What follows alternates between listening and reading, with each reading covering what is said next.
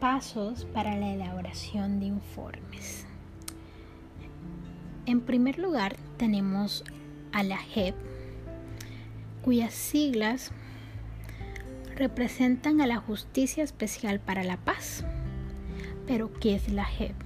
La JEP es el componente de justicia del sistema integral de verdad, justicia, reparación y no repetición, creado en el acuerdo final para la terminación del conflicto y la construcción de una paz estable y duradera.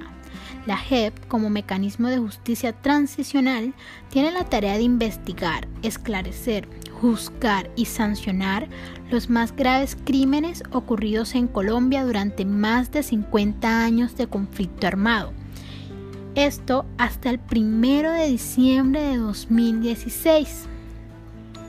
Ahora bien, ¿en qué consiste la elaboración de informes? En primer lugar, los informes son un mecanismo previsto en el acuerdo final, el acto legislativo 01 de 2017, la ley estatutaria de la JEP y la ley 1922 de 2018, a través de la cual las organizaciones de víctimas étnicas y de derechos humanos tendrán la oportunidad de participar en la Jurisdicción Especial para la Paz, dando a conocer la información relevante que posean sobre los hechos y conductas relacionadas con el conflicto armado.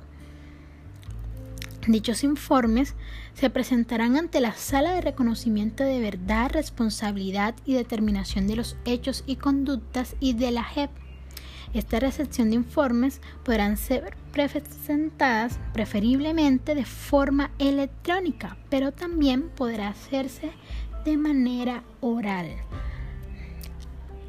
Como en principio se decía, los pasos para la elaboración de informes de una manera acertada sería en primer lugar el título del informe en segundo lugar, la información de contacto y de verificación, es decir, el nombre de la organización que presenta el informe, el tipo de organización, una breve descripción de la organización.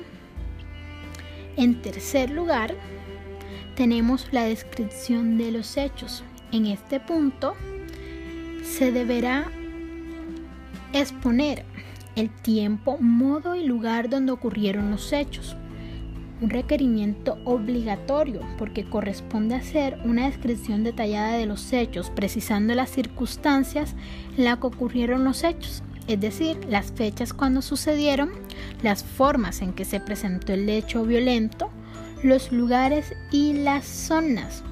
Debe contener este informe los hechos y elementos que se consideren importantes. En cuarto lugar, conocimiento de otras autoridades.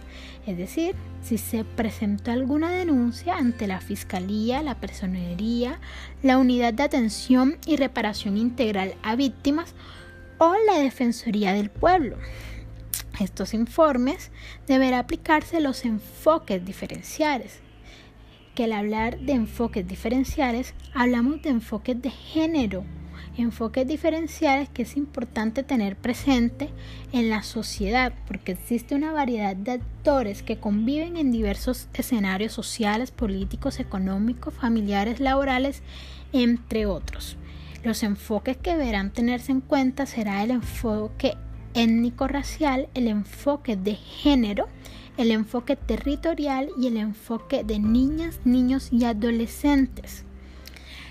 Por último lugar, para esta elaboración de informes es muy importante contar con el apoyo del consultorio jurídico por la contribución que haría, es decir, los consultorios jurídicos como una unidad administrativa de las universidades que buscan prestar un servicio social, es correcto entonces su asistencia en la elaboración de informes de una manera aceptable de una manera más formal, de una manera precisa y que sea mucho más fácil para así garantizar los derechos de las víctimas.